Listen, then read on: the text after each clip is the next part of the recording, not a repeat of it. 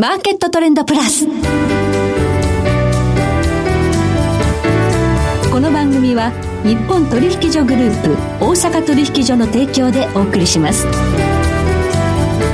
皆さんご機嫌いかがでしょうか？大橋ろ子ですコモディティ日経平均先物などデリバティブ取引の最前線の情報をピックアップ今日は元先物オプションディーラー本川裕二さんをスタジオにお迎えしています。本川さんこんにちは。どうぞよろしくお願いいたします。よろしくお願いいたします。さてもう9月ですね。早いもんですよね。でも毎日暑い。暑いですからなんかまだ秋という感じしないんですが、毎日熱帯夜でしょそうですよね。25度切らない。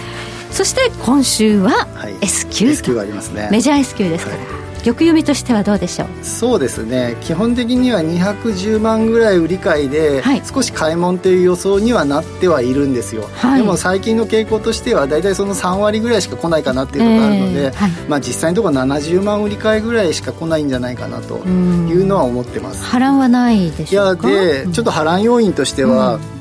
えー、と減配企業が多いのでコロナでね、まあうんはい、そうなんですよ。なのであのこのまんまこの最低取引っていうのをあの続けていいのかっていうのが少し疑問符がありまして、はい、あの最低取引で現物は買ってる先物売ってますから現物買いにか、対して、はい、えーと、配当が入るわけですよね、はいはい、その配当分がもしかしたら次の期はと出てこないかもしれないっていうのがあるのでいっぺん閉じてしまおうかっていうような動きがあったりするかなっていうのがありまして、なのでその分の売りが、まあ、もう売り切りみたいなやつですね、はい、がどのぐらい出てくるかなっていうのがありましてそれがちょっと波乱要因かなって思ってますね。はい、このあたり注目で、この後日経平均がどのように推移していくのか、はい、トピックいろいろ出てきてますのでね、でねソフトバンクですか、バーフェットですとかね、え今日は本川さんにじっくりと解説いただきたいと思います。今日もどうぞよろしくお願いいたします。はい、よろしくお願いいたします。その前に、まず今日の主な指標です。今日大引けの日経平均株価です。184円18銭高、23,274円13銭で取引を終了しました。日経平均ボラティリティインデックスは、えー、22.67でした。そして日経平均先物、えー、現在夜間取引スタートしています。えー、23,220円で推移しています。そしてコモディティ、東京プラッツドバイ原油先物21年2月ものは、日中取引の終値で、前日比10円高28,700円でした。そして国内の金先物取引21年8月もの日中取引の終値で前日比6円高6608円となりました。ではこの後本川さんに詳しくお話を伺っていきます。マーケットトレンドプラス。さて、今日は元先物オプションディーラー、本川裕二さんにお話を伺っていきます。さあ、日経平均、このところ動きが地味というか、本当に詰まってるなという感じするんですけどね。そうですね。まあ、あのー、首相退陣、はい、発表したあの瞬間だけね、はい、あの、瞬間的に数分間で700円ぐらい下げて、えー、で、500円戻してとかやって、はい、あやっぱり、いわゆる政権、あの、政治の不あの不安要因は、政治の空白とかの可能性があるとかいうのは、やっぱ外人さん嫌うのかなとかいう話でしたけれども、はい、とりあえずはそんなにはね、あの、嫌われることもなく。あのまま崩れるアベノミクスの終焉でね、うん、海外勢がどんと売ってくるかと思ったら、はい、保っちゃってますからね。そうですね。まあ、そのまんまね、菅さんが同じように、うん、あの、引き継いでいくんじゃないか予想がね、すごくね、はい、あの、濃厚になってきてますから、はい、そしたら今までと路線一緒でしょっていうので、うん、だからそんなに売り要因にはないですよねっていう感じにはなってきてますよね。はい。まあ、菅さんと決定したわけではないんですが、うん、まあ、表読み的にはね、他をちょっと今の時点では考えにくい状態ですよね。どうでしょう？もし岸田さんとか石破さんになった場合のリスクは、まあ、そうですね。いわゆる緊縮路線とかね、今までとやってたことと違うことやったり、はい、さらにこうあの増税とかの方向に走ってしまうと、うん、ちょっと今は厳しいかもしれないですけど、はい、ちょっと今の表読みとして、えー、菅さん以外の人があの 受かってしまう、その新首相になるっていうのは、少し考えにくいんじゃないかなっていう感じにはなってますから、はい、まあこの路線を、以外の路線で考えにくいなっていう状態ではありますよね。これが今の日経平均を支えているということですね。うん、そうですね。このシナリオとまた別ですけど、ね、まあ今まで通りってことで、はい、とりあえず様子見の期間なのかもしれないですよね。はい。うん。そして日経平均の寄与度が、構成銘柄で寄与度が高いとされるソフトバンクなんですが、はい、えー、まあ、この週末に大きく報じられましたアメリカのテック系の株の、まあ、現物を買って、その後オプションのコールオプションを買ってとい。うことで暗躍していたのではないかというね。い。うね。えー、いや、これね、皆さんなんかこう、コール買ってますっていう話が出ました。その後に、はい、えっ、と、アメリカの、その辺の大きい株が下がってます。そしたら、コール買ってたならやられたんじゃないのっていうので、うん、で、今回、えっ、と、昨日、今日あたり、えっ、と、ソフトバンクがすごく下がってます、ソフトバンクグループが下がってますけど、えー、いや、この情報だけで本当にやられたのか分かりませんよねっていうのが正直なところで、うん、はい。はい。なんか雰囲気だけで、うん、えっ、と、デリバティブややりました、巨額損失あるんじゃないですか、みたいな、実際にコール買ってますって言われた後に、えっ、と、急落でしょ？そしたらコールやられてますよね？っていうふうに考えてるかもしれないみたいなんですけど、はい、なんかいわゆる想定元本にして5兆円みたいな巨額の取引をやってるのに、うん、コールをただ単に買ってるだけっていうのは、普通に考えにくいですよね。そんなの、しかもすっぱ抜かれるなんてことは、まあ、ちょっとない、ね、ちょっとないでしょ、はい、なので、いわゆるそのソフトバンク側のリークなのかは分かんないし、はい、で、あの、昔ね、そのソフトバンクというと、NVIDIA の取引で、はい、えー、と18年とかに、はい、NVIDIA がすごく急落したことがあって、それ、あの、そのビジョンファンドでは買ってるんだけど、えこれ、数十億やら、数十億ドルやられてるんじゃないかって話になってたけど、はい、実際、蓋開けてみると、確かに NVIDIA 買ってるのでやられてたけど、うん、オプションで、えー、といわゆるカラー取引っていう言い方を今するみたいなんですけど、えー、とプットを買って、コールを売ってっていう取引をしてて、でそれであのヘッジが効いてて、30億ドル近くは、それ助かってて、はい、あの実際にあの市場で言われた40億じゃなくて、えっと、10億ドルぐらいのやられで済んでるっていう、そうだったんですか。相当だからオプション公社なんですよ、ここの会社はね。はい、なので、はい、えっと、いわゆる、巧みに駆使しているはず。僕がディーラーの頃やってたみたいな、えーはい、コール買いました、コール売りましたっていう数十枚買って数十枚売るっていうような、そういう単純な買った売った買った売ったっていう取引ではないと思いますし、はいはい。なので、この状態だけで、この情報だけで、現月も分からなければ、ボリュームも分からなければ、はい、はい、売り買いも分かんない、プットを触ってるかも分かんない、それの状態で、ここが負けましたよねっていう、えー、下がりましたから負けましたよねっていうのは、ちょっと、乱暴すぎるなっていう感じですよね。そうですね。報道にあるだけの情報では、はい、その実態はつかみきれないという、雰囲気だけでちょっと話してる感じですのでね。はい、それなのに、まあ、昨日あたりソフトバンクは日経平均を、ソフトバンクグループ1銘柄で98円押し下げたということで、ええー、この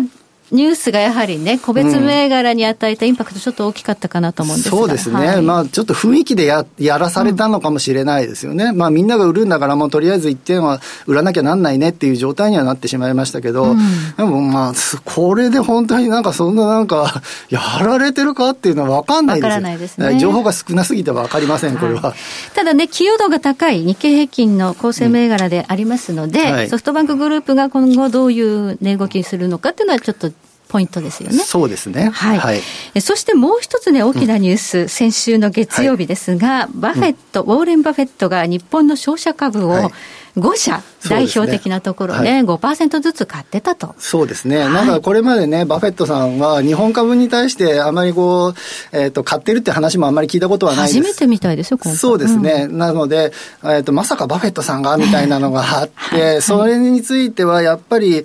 うんとね、バフェットさんの買い方って基本的には短期売買じゃなくて、長く持ちますってやつなので、はい、で、しかも今5%買ってるけど、それを9.9%まで、それぞれ倍になるまで買いますよっていうのが、やっぱアナウンスの仕方からしてうまいなっていうのはね、うんはい、だってこれで買ってるから、それで何、もうか高いところになったよねっていうので、じゃあもうここから売りなのかって言ったら、ままだ買い容力ありますからっていうことまでやって、保たせるんだなっていう感じはありますよね。はい。この商社株5社日経平均の構成銘柄ですので、はい、そうですね。これは長期的に日経平均をサポートする大きな、ね、いわはい、いわゆるそのバリュー投資、えー、あのいわゆる利回りの部分を見ながら、うん、短期売買で買っていくら抜けましたじゃなくて、ね、利回りで何年持ってたらあの何倍になりますねみたいな、そういうなんか目線で。もう消費者株5%ぐらいありますからね。そうですね。まあ日本の株でいうと、やっぱり絶対潰れそうにもないあのメガバンクあたり、はい、もう6%ぐらいのその利回りがある状態で、安安いところで放置されてますから、はい、そういうところにこう目を向ける。で、はい、バフェットさんが来たので、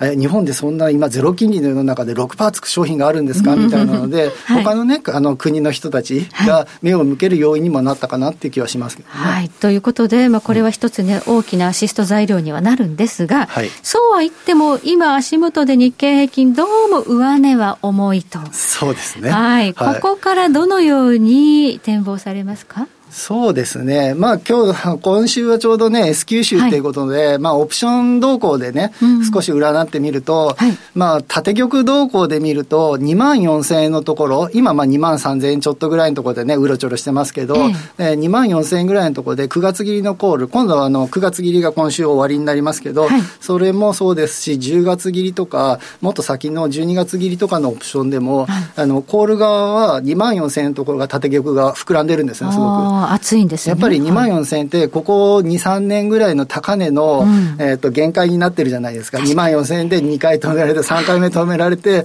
抜けないっていうところになってますから、これについてはやっぱり2万4000円でもう売っといても大丈夫なんじゃないかっていうような状態にはなってますよね。はい、じゃあ2万4000円が限界なんではないかと考える投資家が多いと。そうですね。じゃあここでもし頭を打って、はい、まあ、反落したとします、はいはい、さあ、下値はどのようにオプションから見えてきますか？そうですね、プット側サイドで見てみると、うん、下の方ってやっぱこう500円刻み1000円ぐらいのところで、例えば2万3000円、2万2000円、2万1000円、2万円とかいうちょうどのところの、あの、あの権利行使価格、はい、ところでやっぱ膨らみがちなんですけど、はい、その縦軸がね、はい、その膨らんでる動向を見ると、ここが多いよねっていうのはどうも言えなくて、はい、なんかあの2万2000円にもあるし、2万1000円にもあるし、2万円にも結構あるよねっていう状態で、やっぱりこのコロナのもう一回 あの下落あってもいいんじゃないかっていうので、でもどこまであるのかなっていうのは、下値についてはちょっと何とも語りきれないなっていう状態にはなってますよね、ここから。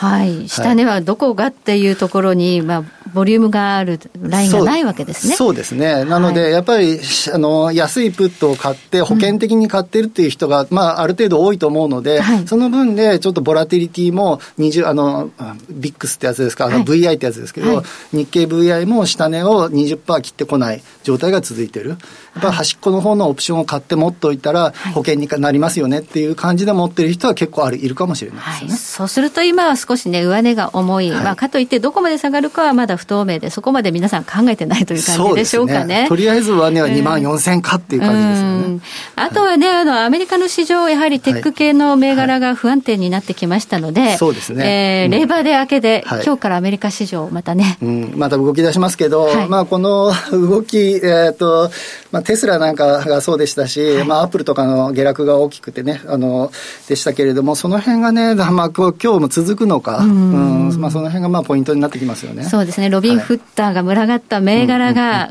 こうどうなっていくのかってところが、ね、まあ、個別株オプションがやけにね、話題になってましたけど、個別株オプションの状態ってちょっとこっちから分かりにくいんですけど、ええ、テスラのオプションなんかなんかボラティリティが100%を超えるような状態になっているような話も聞きまして、はい、うん、そんなオプションやってんのかという。ちょっとそこは不安ですね。そうですね。はい、はい、ありがとうございます。え今日は元先物オプションディーラー本川裕二さんを迎えいたしまして、いろいろとお話を伺いました。どうもありがとうございました。ありがとうございました。えそして来週はエネルギーアナリスト大場紀明さんをお迎えいたしましてエネルギーマーケットを取り巻く環境などをテーマにお話を伺っていきますそれでは全国の皆さんごきげんよう